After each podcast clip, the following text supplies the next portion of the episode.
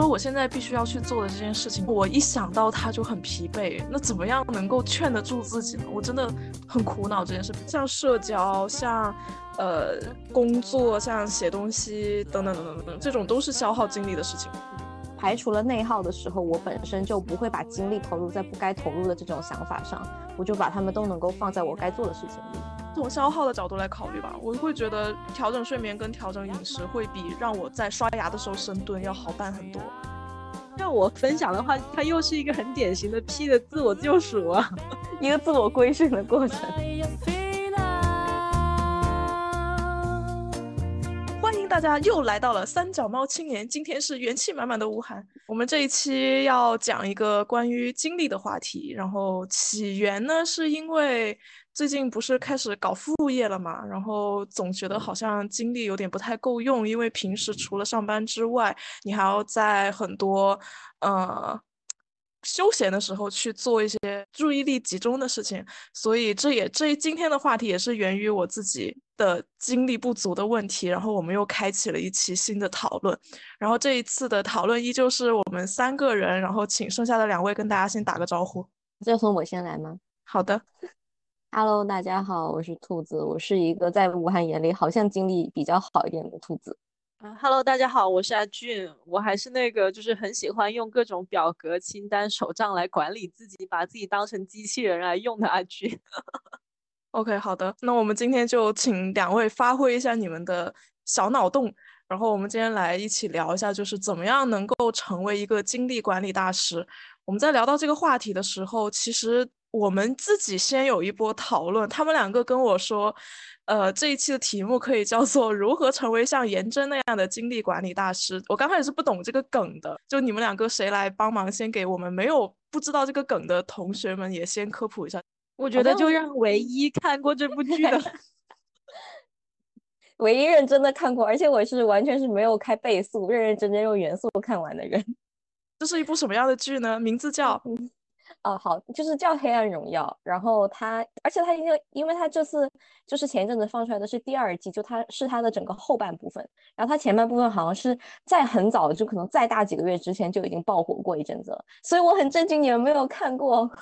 因为它又是一个就是女主复仇的一个比较偏爽剧的一个剧本，然后而且里面又是宋慧乔做主演。所以就是当时引引发了很大的一个热潮吧，讨论的，而且确实里面还有像颜真这样的反派，就是他就是口出一些让呃可能广大网友无法理解的言论，就最经典就是什么呃我两点钟起床，然后三点两点起床空腹跳绳跳一个小时，然后三点钟什么化妆呃换衣服，然后四点钟正式出门，然后两个小时通勤去上班，然后中间还穿插着各种他就是因为他之前有。校园霸凌的情节，所以他长大之后就被女主复仇，然后所以其实他除了呃要做做好他本职的那个天气播报的工作之外，还有很多杂七杂八的事情。然后中间他还为了控制就是女主复仇这个舆论，不要在他的工作圈和生活圈散播开，然后四处奔波，所以就是一个就感觉生活已经爆炸的一个就是嗯女二角色。某种意义上来说，她的经历非常令人钦佩，你会感觉。把我带进去，我觉得我已经不能呼吸了。就是我是用一种很很年轻人、很当代中国的看剧方式看完这部剧的，就是那种有个男人叫小小帅，有个女人叫小美的这种，就是三分钟带你看完一整部影片的这种方式来看完这部剧的。然后我也觉得说颜真确实是一个非常厉害的精力管理大师，就是除了像刚刚兔子说的那些以外，他在他的。日常工作里面还包括说，她是个宝妈嘛，她要照顾她的女儿，然后为了塑造自己的这个完美的形象，要去做医美，然后还还是一个就是很贤惠的家庭主妇的那种，就是买菜做饭啊，然后还有包括是去出轨偷情等等等等的这种一个 形象。没错，就是他的 schedule 里面还有出轨这一项，是的，是排的非常好。那那顺着这个话题哈，我就想提问了，就是。你们觉得，虽虽然说，我觉得就是这个呃电视剧多少都有点夸张的成分哈，但是你们在现实生活中有遇到过真的可以把自己的精力管理的这么这么密密密集，然后管理的这么好，然后并且还感觉是一个每天都很精力充沛的这样的一个人吗？应应该还是有的吧？就我看你身边是真就是真的没有类似比较符合这个定义的一一些人吗？呃。我我我身边昼夜颠倒的人比较多，你要说这种精力分配很合理的，好像还真的没有。因为你知道，就我我混的那些圈子，大家都是比较偏那种熬夜夜猫子型的人，所以他们可能大多数时间会是在深夜的时候开始一些，呃，你看起来精力很充沛的事情。但说是这么说，其实人家白天在睡觉了，所以我不觉得他是一个非常精力满满的样子。然后反而是，嗯，可能一些大学生吧，就是最近不是很火的一个词叫“大学生特种兵”吗？不知道有没有旅游？对对对，特种兵旅游就是有一个人他五一节就五天爬了五座五座山，那个什么中国五岳就一天爬一座那种。就在我的认知中，这种才是真的精力大师。我就会觉得说，为什么有的人他可以有这么这么这么厉害的经历？然后一方面我觉得会是可能是比较年轻，然后另一方面可能是他真的平时有一些锻炼或者怎么样。就我为什么会提出这个问题，是因为感觉自己突然之间年纪上来了，好悲伤。你想想，就是之前很火的一个一个一个女生，就是那个谷爱凌啊。他不就是也是很典型的一个，就是精力管理、时间管理的很好嘛？就是他又考上斯坦斯坦福，然后又是世界冠军，然后平时还参加各种就是社交活动聚会。就是听说他不是在在参加一个什么时装秀还是什么晚宴的之前还去跑步吗？哦，对对对，我有看到这个。现实肯定是存在这样的人呢。然后也包括说，像以前上学的时候，就呃，我我跟兔子那个学校，我们之前的那个我们工业院的那个老院长，他他已经退休年龄了，但是他整个人看上去的那个精气神就还是很很很好。然后他自己除了教学生以外，还有自己继续去做一些设计啊，带学生啊，然后。外出各种开讲座呀，然后自己平时还每天坚持就是快快走这种运动啊之类的，还有包括我的毕设 导师，他就真的是一个精力太过于旺盛，以至于被学生们都都觉得很可怕的一个人。就我觉得身边这种啊很多他自己领域里面的事情做到非常出色。或者说那种多个领域开花的这种人，在我身边好像还蛮常见的。我觉得，嗯，我身边的例子好像是我妈，比如说像阿刚刚阿俊讲的这两个，都是属于他在特定的专业，并且可而且可能是他就是在多个专业领域里面都达到了一个比较高的水平。然后，但他同时就是把他自己的生活就是生活时间分配特别好，然后让他达到了这样的一个程度。然后我觉得，在我看来，我妈之所以能被放进来，就是。他把兼顾家庭里的事情，就包括可能他要照顾我，或者说他要在呃，就兼顾老人家那边一些问题，而且就是他还要管呃不止一对老人家，然后同时他还有他原本的工作，然后有他在本身他自己感兴趣的社会组织里面去做，有点像是他们时常要开一些会啊，或者办一些活动，就是他还要做一些可能像小志愿者一样的这种工作呀。然后同时他还自己做一些投资理财，然后他还会帮他身边的同同事或者朋友做营养咨询，所以就是我看他是从早上起来之后一直到大概晚上中间睡觉，可能除了吃饭的一些时间，然后他自己还会跳舞，他就他还会去就是有些练舞，他还去上舞蹈课，可能一周上个两三次这样子，所以他就是从睡早起到晚上睡觉中间的时间就排的是满的。然后他就是会间歇性的不停的做很多不一样的事情，但他这件事做完之后呢，他可能会马上接着做下一件事，不像我可能，比如说我回家，我工作，假如我工作完下班回家之后我就很累，我可能就会在床上躺两个小时，然后这两小时小时当中，我妈可能去开了个线上会，然后可能上完了她的舞蹈班，然后再洗了个澡，然后回来已经在那边就是就又干了点什么事情，就大概是这个样子。嗯，对我我不知道你们你们觉得这样子算是叫精力管理比较好吗？我觉得算啊，对啊，就我也觉得，如果我生活当中能够自驱到像我妈那个程度，就是我把我自己所有想做事情都能够这样子不太有间歇的排着做完，或者对我来说是非常不得了的事情。因为我就是做完一件事之后，我还是会需要休息的，就是那个休息的时间，我就是就是在我看来，我都我就会专门做一些比较颓废的一些东西，比如说就是刷小红书，没有无脑的刷，或者就刷 B 站，或者就是干什么，就像我们什么看猫猫狗狗啊之类的，然后一滩烂泥躺在床上。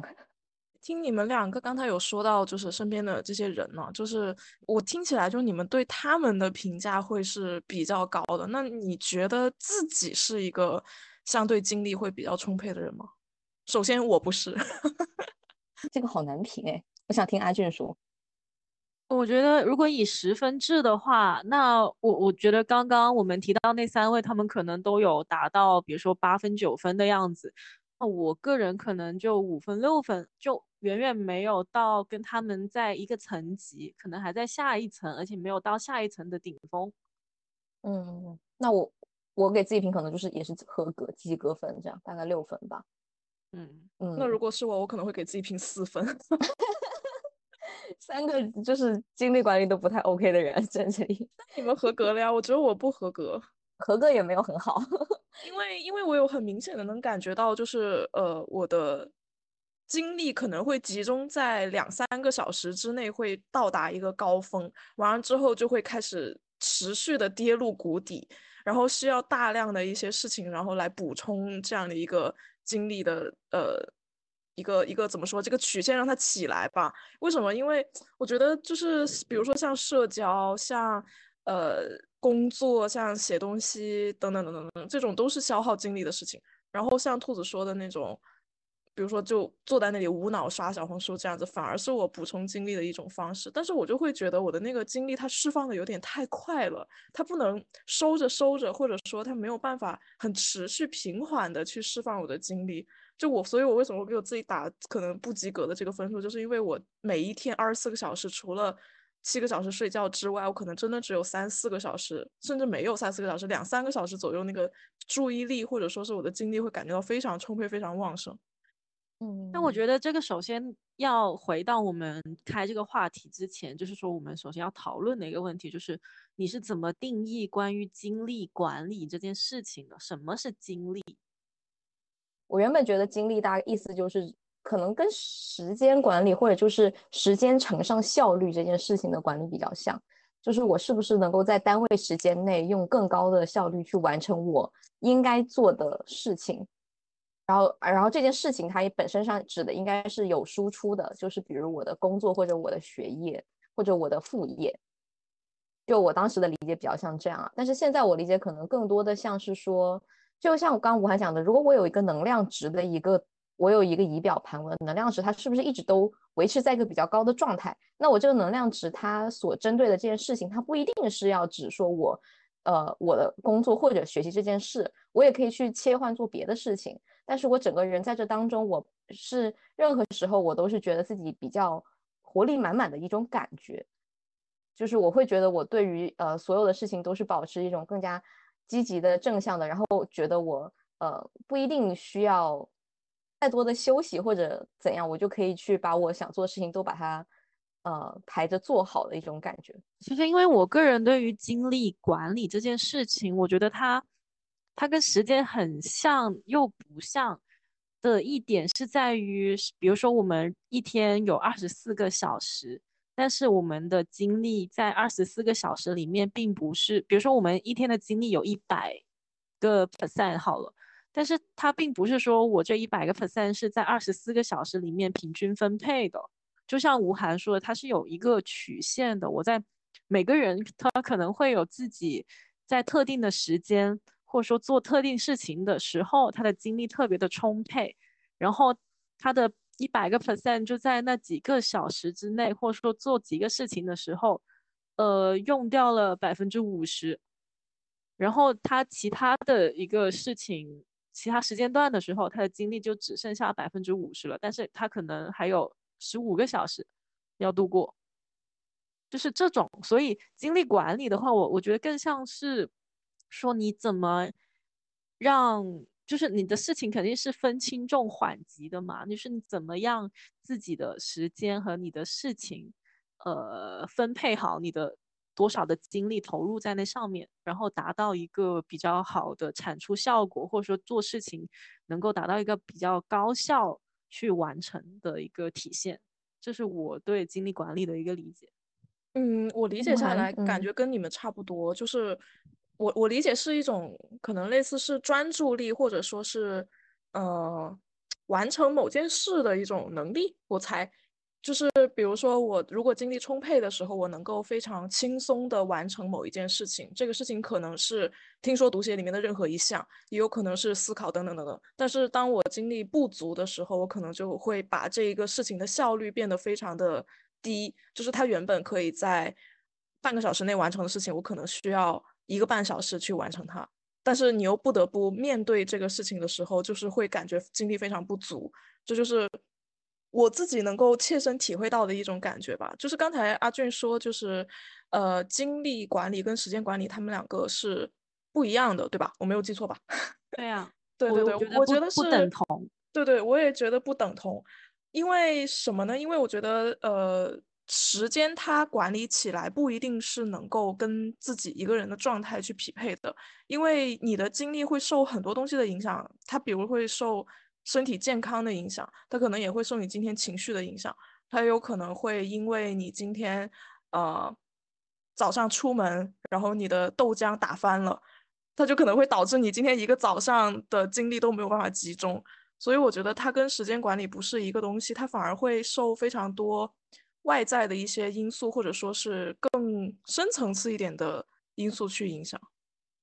我我有蛮有印象，是我今天听那个 podcast 的。呃，主讲那个人他说他已经把自己的时间安排跟效率工作的拆分做到了极致，就是因为他本身可能是一个多角色，他要工作还有创业，所以他已经是一个非常多线任务的一个人了。然后在他做到的所有这些情况之下，他依然觉得自己精力不够。我当时听我就觉得还挺挺怎么挺震撼的嘛，叫就是我觉得他如果原本我以为你只要把你的时间管理已经做到了一个非常。高度管理的一个程度的时候，你应该不存在觉得自己精力管理不好的这个问题的。然后他当时提到的点，就我我觉得跟武涵讲的有点像，就是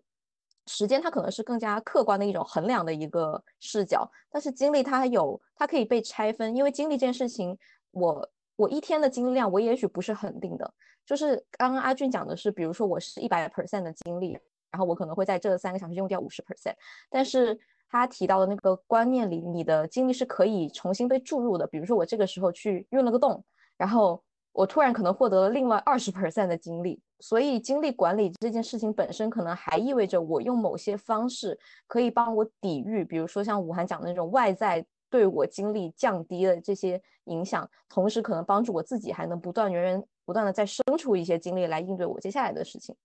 所以，我觉得好像它有这样的一层意思在里面。哎，我之前倒是没有想到过说精力可以及时新生这个角度，哎，因为我我之前对于精力的理解是，它好像生，它好像也是一块肌肉一样，是需要锻炼的，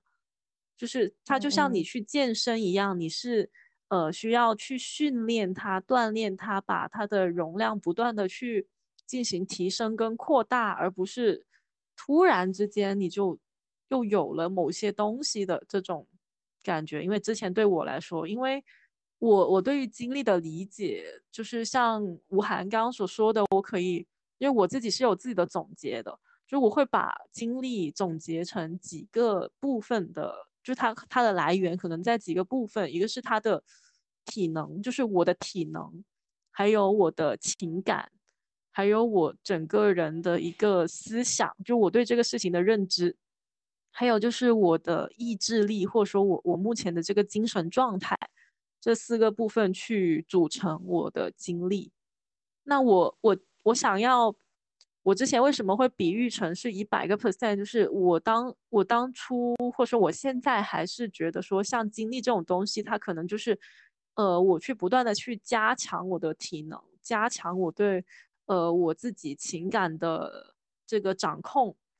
就是发疯也好，或者保持稳定也好，还有我呃对于精力的管理的这个认知，这些方法论，以及是我自己的这个意志力的磨练，我这个精神状态的一个感知等等方面去提升我的精力。我我倒是没有想过像兔子说的那种，就是可以突然间。因为某个事情的刺激而激生，就是就就就是生出了一些就是能量这种，之前还没有过这个角度。今天录这个节目之前，我有稍微做一点点功课，就是呃，在小红书上面搜了一下，就大家关于精力管理这一块的一些笔记，然后发现大家都在推一本书，叫做《精力管理》。哦，我上大学的时候就是有看过这个书。对对对，它是什么美美美国人什么来着？蓝色灰色，对，是一个蓝色灰色封面这本书。然后他们阿俊，嗯，没有，我是想说阿俊本来还讲的那个刚刚那个框架好像跟书里是。对，就比较蛮像的。嗯，哇，那我我学的还蛮不蛮好的。你你那个画的非常好。对，但是我跟他就有不一样的理解，就我会觉得说，呃，在体能这一块大家都是差不多了啊。然后在在情感和思维这一块，就情感这一块，我会觉得说它有点像我刚才讲的一种情绪的能力，一种情绪的力量。就如果一个心情平静的人。他可能相对一个比较焦虑的人来说，他可能在某些做事的效率上面，或者说我们所谓的这个精力上面，他会有一个更加好的、一更加更加充沛的一个能量。然后再往上的话，就比如说像，呃，思维这块，其实我还没有太太能够 get 到他的一个一个什么意思。但他这边有给一些呃建议，就是说在。一些脑力层面的专注力或者是创造力方面的训练，其实我觉得他他在我自己身上的理解会有点像是第一层的体力和第二层精神力的一个结合。就我不知道你们有没有不同的意见哈。然后第三层像意志力这块，我反而觉得是一种价值感的那种原动力的来源。比如说兔子他妈妈会做一些家务或者说是照顾家人，他在这一方面能够。做的非常的就是把精力分配的很好，可能是源自于他对家庭的责任感，或者是源自于他对照顾人这件事情可以获得的价值感等等等等。我觉得这这一个是我所谓的最高层的那一种原动力。然后之前跟他们两个有聊天，有说到就是说，我现在还很缺乏我自己的这个原动力的部分，我不知道我做下面的这些东西究竟是为了什么。嗯嗯，对，好像一直其实讲的是这件事情，就是。在我的目标足够清晰的时候，我是没有个人的内耗的，因为我知道我这件事该做或不该做，而且我清楚知道做完这件事，它能够如何帮我接近我的目标。所以排除了内耗的时候，我本身就不会把精力投入在不该投入的这种想法上，我就把他们都能够放在我该做的事情里，比较像是这样子。嗯，但是我对刚刚吴涵的言论有一句很不太赞同的话，就是他的第一句。就是他体能，大家都是差不多的。哦，我说的是对 体能方面的理解，就是体能的这个理解。我不是说 体能，怎么可能嘛？你说我的体能跟个兔子比吗？却突然开展了一些攻击，因为我就我就觉得说体能这个事情，就是因为它它这几个来源，就是或者说这几个组成的部分。你你无论是专攻于哪一个，他都能得到一个很大的精力上的提升，尤其是体，尤其是体能。我觉得体能的提升维度是最简单并且最容易实现的，真的吗？真的吗？速的，因为就多巴胺呢，就是你运动完之后，你的多巴胺直接就刺激你的什么什么肾上腺素还是什么，我我生物不及格哈，乱说，就可以立马就感觉到这个能量好像就突然间就起来了。嗯，我我只是单纯的觉得一个人身体健康了，他就不容易生病，他他比较抗造一点，也是这样也没错的，没错的。嗯，好像确实是诶，因为像刚吴涵讲的，确实运动完之后，呃，可能确实对我来说就是挺明显的，那个所谓叫多巴胺分泌的那个节点，你就是能感觉自己的状态很好。如果我去健身，大概一个半小时吧，一个半小时之前，我觉得整个世界都是黑，就是黑暗的，是灰色的。然后我觉得我的事情就要做不完了，我也完全不想动手去做某些事。然后健完身之后，嘿，这些都不是事，就是出来之后觉得神清气爽，然后回去立刻感觉开电脑就可以开始工作了。而且那个时候会很容易进入心流。其实我也不知道为什么，但就是从长此以往的规律来观察，然后我就是有这样的一个我个人身体上的。反应，而且我自己没有发去发现它的时候，我就没有意识到我的身体它有这样的这么明显的一个转变，是可能被身边的同学问到说你为什么就是可能比较能坚持一直去跑步啊或者干嘛，我就想为什么我会去喜欢做这件事，因为它其实过程还是挺痛苦的，就哪怕我现在已经养成了习惯运动的这种，就是我很规律的去做，但我依旧会感受得到过程当中的痛苦。对，然后我嗯反思一下，好像原因是刚才我讲的那个。我觉得我我自己的心流可能更多的时候是来源于，就是我刚才说的那个创造力的那一层，因为你知道我有一段时间很喜欢做手工嘛，然后就基本上就是我废寝忘食，每天下了班之后可能就开始做一些手工之类的，然后做手工的时候是完全全心投入的这种，就在那个状态里面，其实。呃，也没有说是体能方面或者说是情绪方面怎么样有一些补充，但是就是很专注那件事情，让我觉得很感兴趣，我特别想要完成它的那种状态，会让我进入到那种心流的状态，然后莫名其妙的三个小时就过去了，然后那个那段时间经常会在想啊，救命啊，为什么我的每天晚上的时间那么短？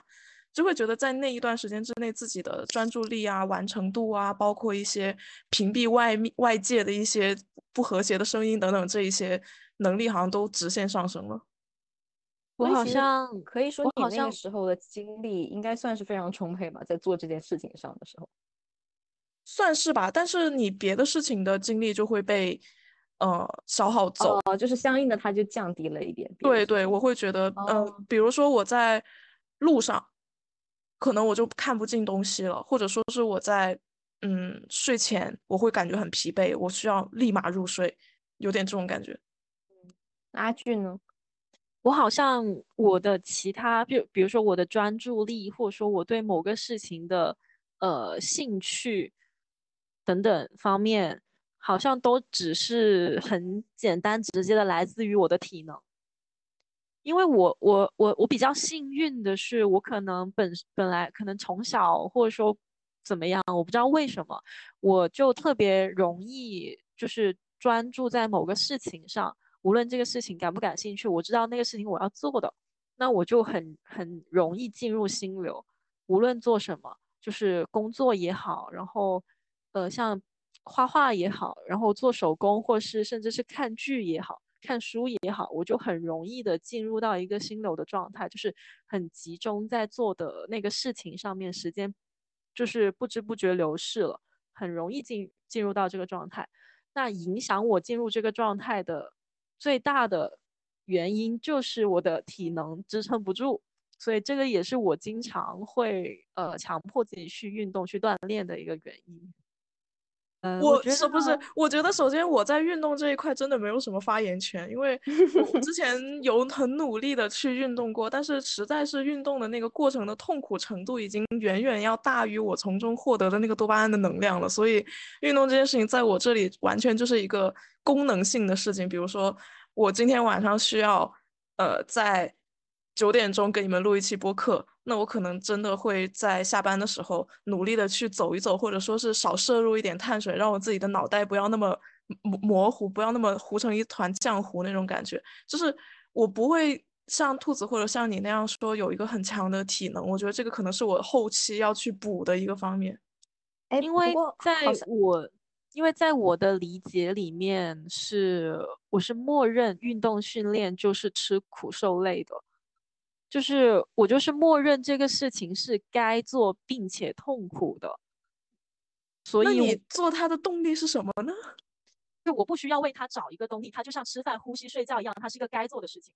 对，好像那个书里面他举了一个，他他有讲到过说，你这个运动它其实不一定是要到非常大重量或者说是大强度的运动，就是你每天能保持三十分钟，假如你去快走。就是它只要是呃让你能够保持在自己的舒适的范围以内，然后你去做一些努力，就是你不用把自己逼得太紧，但是你本身从这个运动的过程当中，你运动完之后，你个人的感受是更好的，是更有活力去面对接下来的事情的，就是 OK 的。就是如果如果像吴盘刚刚讲说，比如你要去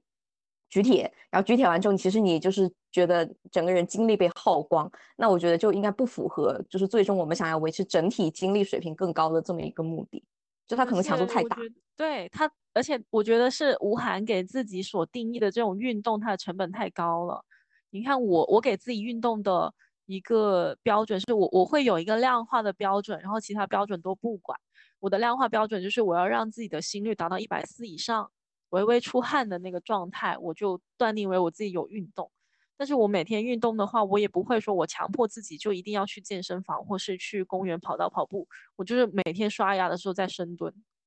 哦，什么什么刷他刷牙的时候在深蹲，就是你把你你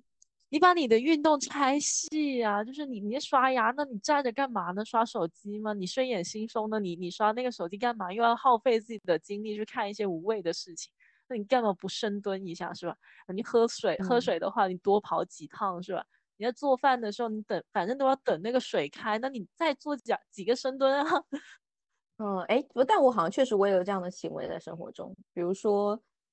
能走就不坐电梯，或者说睡觉起来如果有时间，觉得比如说什么肌肉紧或者什么，你就拉拉伸之类的，就可能会见缝插针的做一些这样的事情。对，就刚起来、刚睡醒的时候，其实整个人的身体还是一个很没有舒展的情况。你在床上做几个拉伸运动嘛？你们你们的这些你们这些的方法 已经已经在我这里已经是很高很高的门槛了，不行，不可能的，不可能实现的。或者你想想哦，他小他好像还有提到过说饮食管理本身也是这里面的一个他呃类是目。是这样的，就是他的这个笔记里面，就这种小红书读书笔记里面随便翻了一个啊，就是他的体能方面的一些精力管理，跟你们两个已经完全不是一个层级的东西。你们说的东西已经门对我来说门槛太高，就我觉得他们他说的这种还稍微的呃还比较日常一点，就是一个是呼吸法。然后一个是饮食管理，一个是睡眠管理，还有一个是间歇性的运动。呃，你呃会觉得这个门槛低呀、我觉得会啊，因为首先，呃，从日常的这个怎么说呢？我是从消耗的角度来考虑吧，我会觉得调整睡眠跟调整饮食会比让我在刷牙的时候深蹲要好办很多。是我觉得是我们对于调整睡眠跟调整饮食的这个这个阈值是不一样的，这个理解是不一样的。你的那个阈值太高了，我够不着，你不，你不要再，因为你我我还指我。还记得，我还记得我当时第一次看这本书的时候，是在大三的时候，我看到这本书，然后他写的呃要呼吸，要控制你的呼吸，然后你要控制你的这个睡眠的时候，我还特地去研究饮食、呼吸、睡眠这三点，我还特地去买了很多其他的书籍，还有学了很多的视频。呼吸的话，就是做了两个月的冥想。佛教那边的，然后也有一个纯就是颂钵的那种，去体验不同的，看看哪一方面的冥想对我来说是最有用的，去用冥想来调整我的呼吸。然后睡眠的话，我就其实推荐一个书，呃，书目就叫做那个斯坦福睡眠睡觉法。那个就是告诉你说一个人，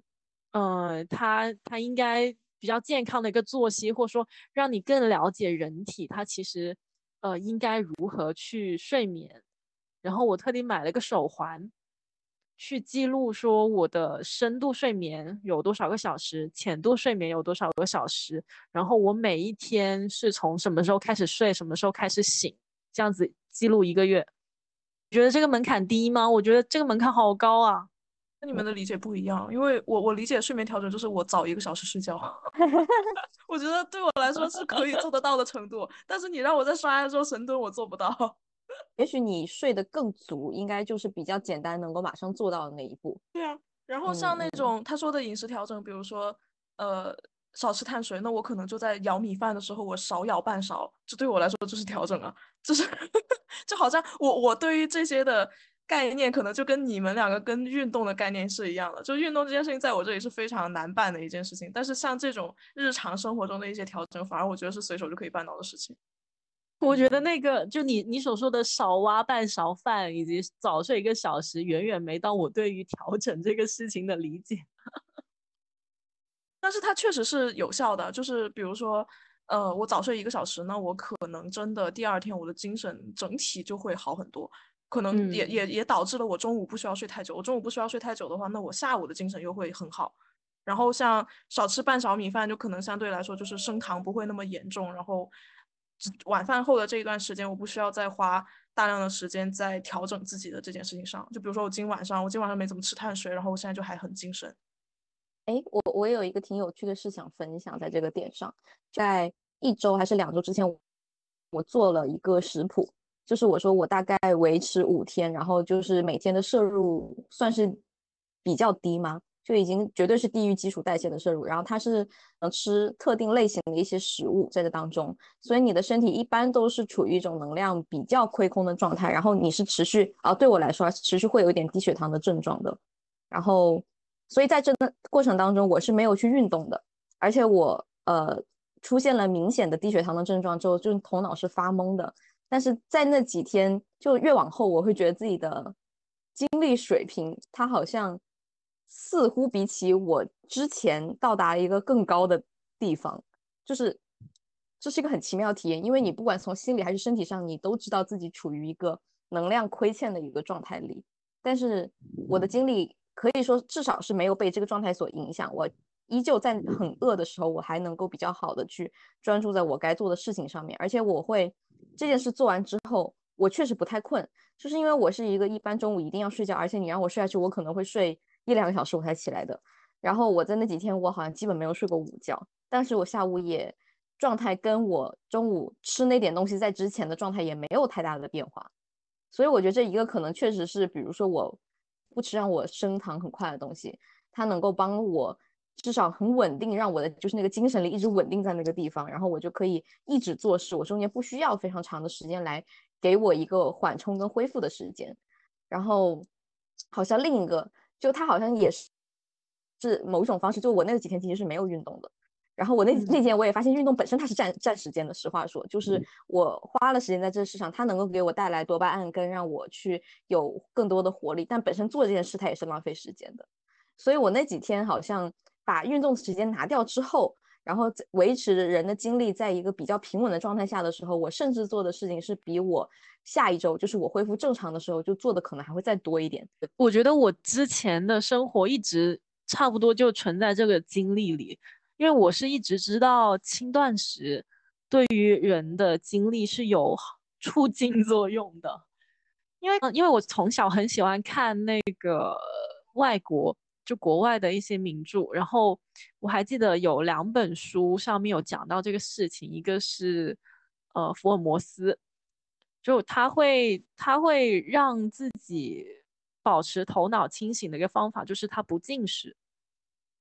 他不进食，他就会处于一个头脑就比较兴奋、比较清醒的一个状态，让他更好的去破案。另外一个人就是海明威，大家应该听过一个比较著名的事情，就是海明威如果是在赶稿的时候，或是他很着急、很有灵感的时候，他就是完全是站着写作，而且完全不进食、不喝水的那种。就是为了强迫自己能够快速、高效、专注的把他脑海中的这些呃桥段全部快速的写下来。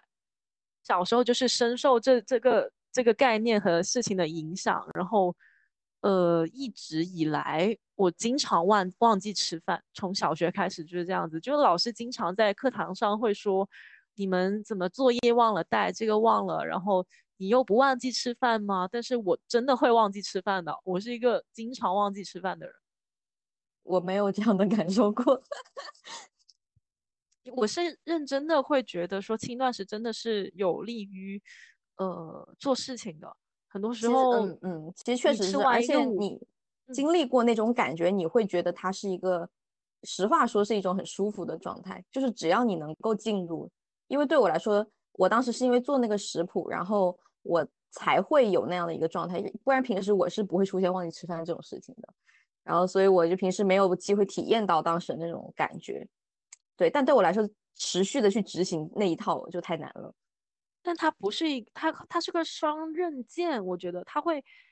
它到我大概高中就十快成年的时候开始有反食的作用，就是我的胃一直很不好。因为因为经常忘记吃饭，或者说我吃的东西不够多，就作为一个吃饭新人，我是不能理解的。我也是，我有我觉得我完全没有办法忘记 吃饭，然后我吃完之后，我也会就是感受到它带给我的升糖，我不会觉得我没有吃过饭。就吃饭这件事情是我补充自己能量最重要的途径，就它已经不是不是一件单纯的生理性的行为，而是我情感上的寄托，所以我无法理解所有不爱吃饭的人。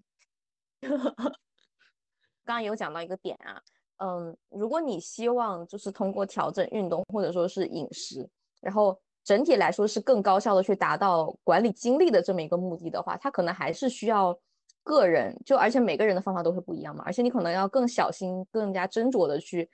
微调它，然后去找到自己的那个平衡。其实听起来像是这样子的。我觉得我个人对于，呃，我的运动应该运动多少，以及我应该吃多少，其实长期以来我都企图在找这个平衡。而且，虽然吴涵，你可能觉得，比如说我有维持好运动的这个习惯，但我的睡眠非常的糟糕。不管我多晚睡，我早上都会醒得很早，而且我醒来之后，我是，呃，像生物钟那样，我是没有办法继续入睡的。我大概两点出头睡着的，但我今天早上六点钟就会醒，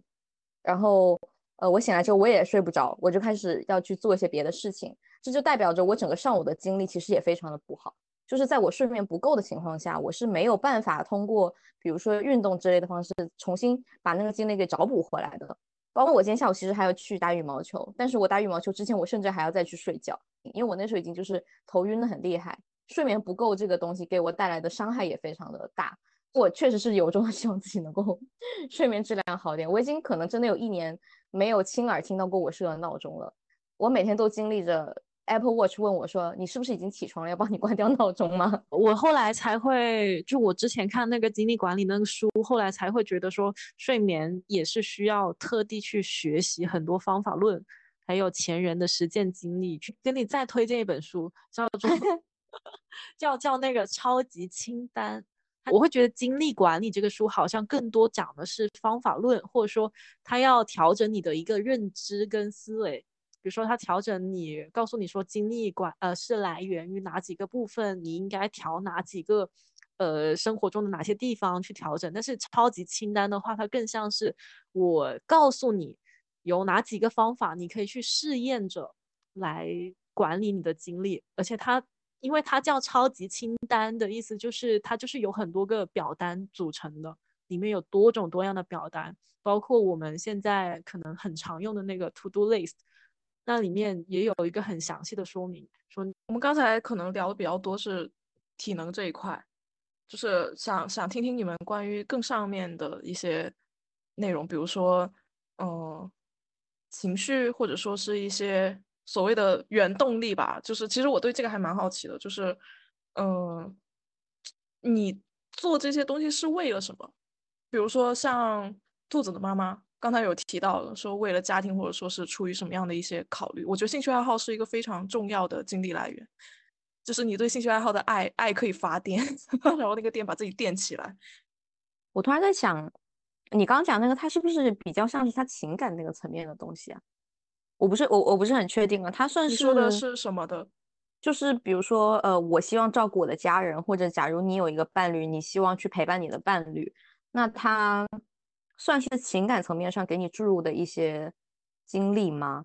意志力就是现在在我看到的东西，然后我理解它比较像是我个人的那个目标，就是我个人个人实现我最后走向的方向在哪里。然后情感的话，就更多的像是我跟我的亲密关系就比较有一些交流，有一些互动，然后从这个过程当中，我本身能感受到一种滋润跟对我自己的一种呃能量的注入。除了做这件事情，我可能付出一些东西，同时我有感受到我们的关系正在巩固，或者你因为我做的事情你变得更好，或者你觉得开心，所以我相应的也会觉得说这件事情非常的有意义。然后过程当中，我是持续的让我的状态是往上走的一个情况。就我我理解有点像有点像这个样子，就是情你刚刚说的情感这方面，其实我的理解应该是说让我的精力付出有回报，有一个正向的反馈。我的底层精力就是来自于我的体能有多少，然后决定了我我可以输出多大的精力。然后第二个就是情感的话，我我可能会觉得说这个事情它我做完是开心的，或者说我做完是有质量的，是有价值的，会让我觉得我的精力没有白费。你做完会让我有成就感，他有这样的反馈给到我，会我我在这方面能够得到滋养。像吴涵刚刚说的那个精神层面的事情，如果是我本人的话，我可能是从小比较受到家里有信佛呀、信神啊这种的影响，还有自己看的一些乱七八糟的东西，我会更觉得我的人生是像一场修行，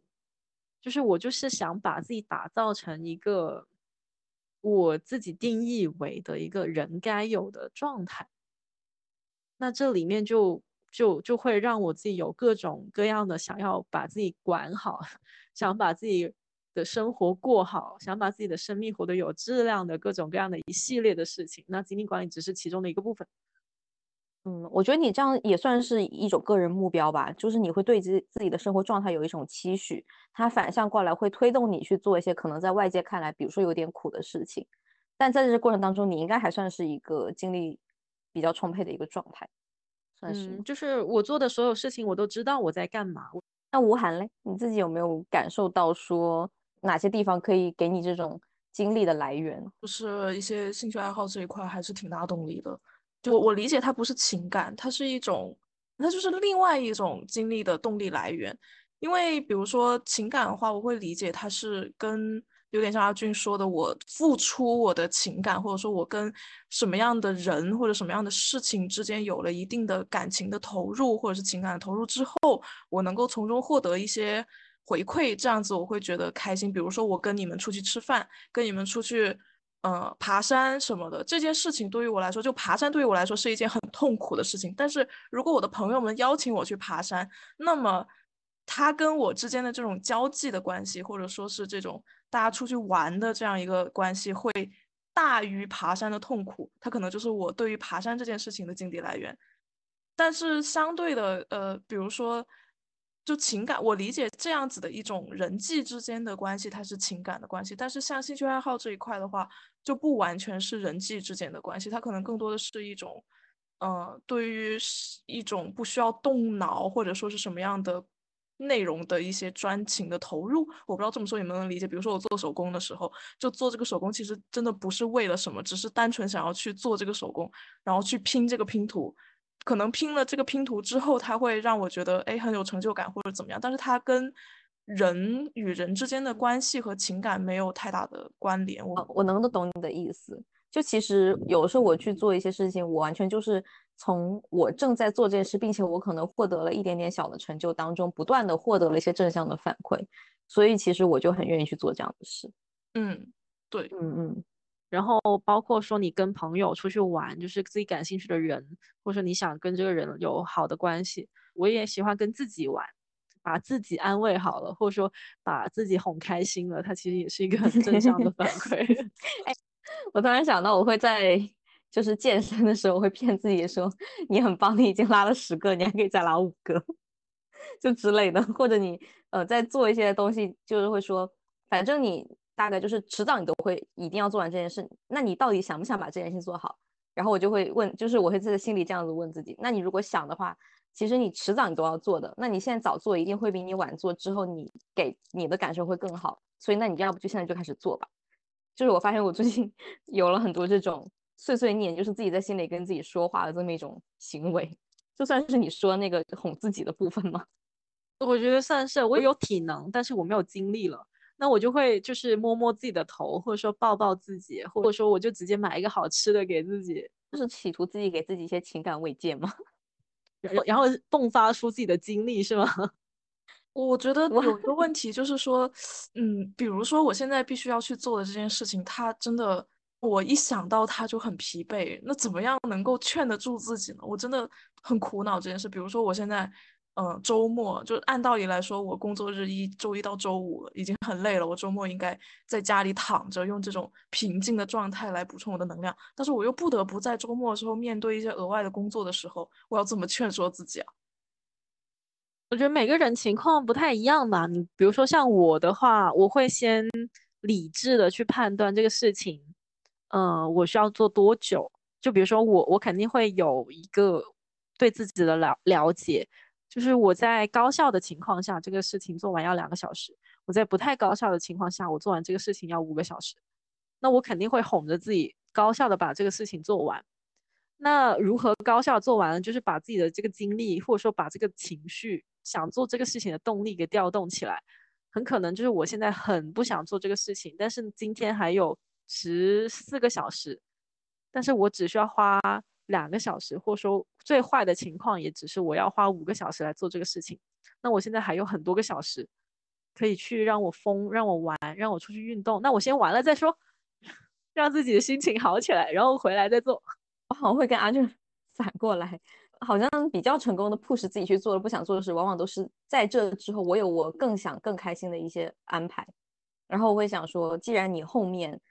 你看你现在做，你就早点痛苦，然后你痛苦完之后，你就能够去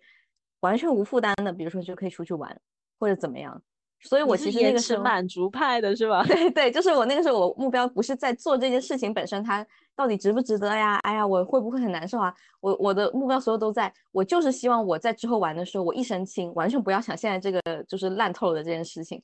那我为了那个时候我能更快乐，我就。倾向于现在先把它先做了。我我就是那种及时享乐型，就是我现在立刻马上就要做这件事情，我先让自己疯疯完再说，然后在一个极限的情况下把自己拉回来。Deadline 战士是吧？是，这个是 J 跟 P 会有有的一个差别吗？今天要要我分享的话，它又是一个很典型的 P 的自我救赎啊。我想想还有什么办法哦？因为我觉得我跟吴涵是有一样的苦恼的。就是我能感受到有很多事情我是不想做，而且这件事情不是你技术上你做不到它，而且是你情感上不想做它。对，情感上不想接受它。对 对对，如果往深了拆解，可能是你个人对这件事情，比如说有恐惧也好，或者就是你有对未来的不安也好，它就是可能是更深层一点，你不去剖析就发现不了的一些动因，然后让你面对这件事情就是退退缩缩的，然后可能出现。拖延的情况，就我可能会一拖再拖，我可能优先做别的事，然后一直都不做这件事情。前半段有点像，但不是出于什么不安、恐惧之类，就是单纯的不想做。哦，哎，我我之前有接触过一个就是方法，就是说你你那个叫什么最小成本法，或者说叫什么最小单位做事法之类的，就是你所有不想做的事情，你都先做它个五分钟。从最简单的开始，比如说我今天要学英语，但我真的很不想学英语，英语，那我就先背个五分钟的单词，然后你让自己进入到这个状态，把自己就是接受了我已经在学英语了这个事事件之后，那你就会慢慢的就把这个事情开始做了，就是你从最简单的、最容易入手的事情开始做个五分钟，让自己进入到那个环境跟情绪里面。哎，我觉得这个是会有效的，因为我经常这么干。就是当你不得不面对这个 deadline 的时候，你就会开始稍微就是，哎，要实在躲不过，那那就干一点吧。然后一旦你开始之后，其实还是挺容易进入状态的，就是充分的那种思维就开始调动起来之后，好像就感觉其实也没有那么不想做了，就是单纯拖延症犯病而已。但有的时候我对这件事情的厌恶、厌恶，或者说我就是不想开始进行，已经让我没有办法从。从他的五分钟开始了，然后这个时候我我会有一种别的做法，我可能会去做一些其他的小事情，比如说武汉的例子来说，可能可可能织毛线，就是呃我需要用一些其他事情上做到了半个小时的一种成就感，然后 push 我自己说你现在在前一件事情上你已经做到了，你挺棒的，那你现在可以继续做一些其他的事情，就是我想要让自己从某些其他事情上。找到那个状态，然后把这个状态企图挪用到这个让我觉得很不爽的的这个任务上，然后让我让我开启在这个任务上的那五分钟，有点聊跑偏了。哎，但我我觉得还好吧，因为好像经历本来就是那本书他有提到说你你的经历是有节律的。就是它是有一种像波动一样的东西，你不可能一直都在做同一件事情。就是如果你一直都在做工做你的工作，你可能就没有办法让你的精力 level 一直都在那么高。但如果你做两个小时之后，你就去换个脑子去做别的事情的时候，然后你的精力水平能够比较好的维持在同一件事情上。然后我当时在想说，哎，那这跟我现在可能在做的某些事情，它其实是挂钩的。就是我发现我没有办法一开始就把精力全心投入在这件事情上的时候，也许代表着我确实这个时间点我就不该再做这件事情。但我我可以通过做别的事情让我的精力水平上来，然后这个时候我用更好的状态去迎接这种更困难的事，那可能我就比较顺的能够去进入到我做那件事情的状态里。嗯，哎，我这个有另外想起两个事情，就一个是那个海马体学习法，你们有听说过吗？你到底是哪里搞来那么多奇奇怪怪的方法的呀？我我就真的是对这块 很感兴趣。你就是一个屁的自我救赎，你是不懂 P 人有多么的懒散和摆烂。你你是一个优秀的 P 人，我只能说，很多 P 人不就是随便了吗？他们就随缘了呀。但是我我得我得规训我自己，我要成为一个人。哎，等一下，你这样很容易被 P 人集体辱骂的。说实话，我现在已经感觉我精力不济了，你们一会儿一会儿海马体，一会儿什么什么，我已经开始听不懂了。我跟你说，我的脑袋已经开始出走了。然后还有另外，然后还有另外一个就是做个人使用手册，或者说个人说明书，我就会给自己划分等级，就是有从一个认知方面去察觉，说我。这个情绪一分是最高分，十分是最低分，就是我现在是处于多少分，然后要怎么解决？有时候你的情绪低落到一定程度，你是没有办法判断自己到底处于多少分的。那我我是每一次出现完之后，我会给自己的这个症状。写一段文字描述，就是此时此刻我的心情是怎么怎么样，有什么样的症状，比如说头晕、想吐、胸闷，然后睡不着觉、失眠，类似这样的，我会自己这样写出来。然后另外另外一边就写着说应该如何解决，有多少种解决方式，然后最最有效的是哪一种？这样。但我但我觉得就是用一些方式来找到自己的。比较有效的解药其实是好事情，但是不断的了解自己，所以在自己确实精力不济的时候，能够更快的，就是想办法让它变到一个平衡的状态。因为我我现在还是持续相信精力它是可以被从些事情激发，对对对？因为因为我我在做一些事情，我就是做不下去的时候，我就面临着一个精力枯竭的状态。那我确实是需要某些外界的手段刺激我，让我就是找到一个更好的一种感觉。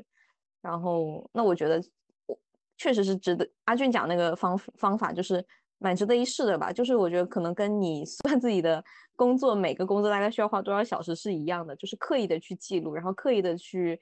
反思，看看说怎样的方法是更好的方法，然后它就可以被套用在未来我同样遇到这个问题的时候。我跟你说，我现在就是很典型的，就是我刚刚 吃饭的时候补充的能量已经消耗完了。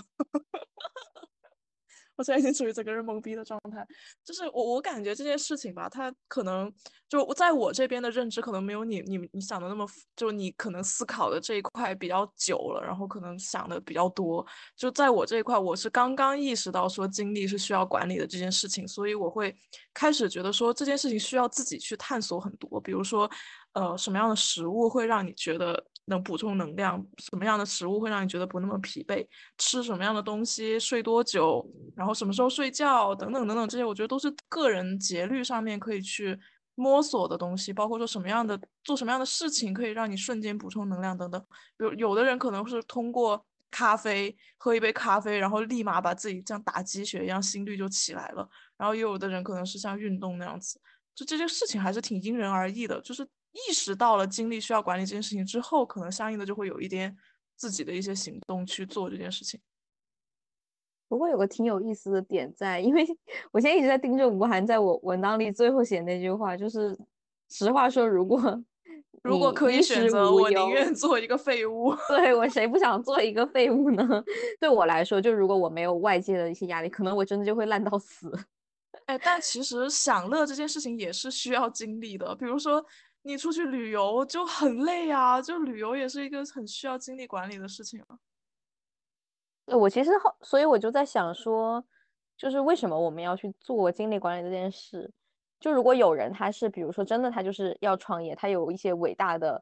高的个人实现的一些梦想，或者他就是想要，比如说做到一个极其高的水平的某种专业程度，那可能精力管理就是能够一直助推他。但是普通，因为我觉得我目前是没有找到这么高的某一种追求，那我就在想说，那我我维持住我高精力水平的一个最终的目标是什么呢？为了卷呢？对啊，为什么呢？我就突然陷入了一种 我我很自我询问的状态。我很简单，我的理由就是为了卷呢。为什么说是为了卷？是因为呃，其实就是一个一个人他。之所以也不能说一个人吧，就说我，我之所以想要做精力管理，是因为我觉得我现有的精力已经没有办法支撑我想做的事情。那么我想做的事情，它本质上就是为了能够，比如说更多的、更多的收入，或者说是呃，更加从什么样的竞争当中获得怎么样的一些价值感等等，类似这种哈瞎说的。但它本质上就是为了卷呢，因为你如果只是单纯像原来嗯那种。怎么说纯天然的精力的话，他可能真的一天三四个小时就过去了。但你是现在要做的事情就不止这三四个小时啊，所以就想办法要给自己注入新的精力，或者是要去管理自己的精力。嗯，make sense。下一位，他说人生是为了修行。我刚刚所说的是我的我的动力来源，就是我想要成为一个我所谓的自己定义的那个人，就是我希望说，呃，我拥有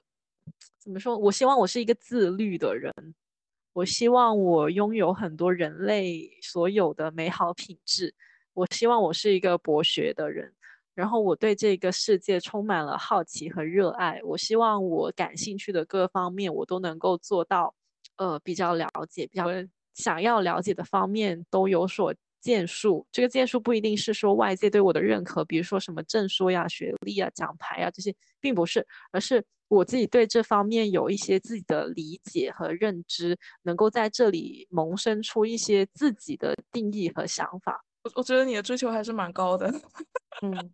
我回答了，我用沉默回答了你。对，就是为了这些，所以我在不断的磨练自己。我希望我是能够接纳，并且能够有能力解决自己，能够把自己救出来。然后我也希望我自己是可以一个活到老学到老的人。就其实好像刚才你们讲的这两个，这都都有共鸣的。就我可能没有到阿俊这么就是。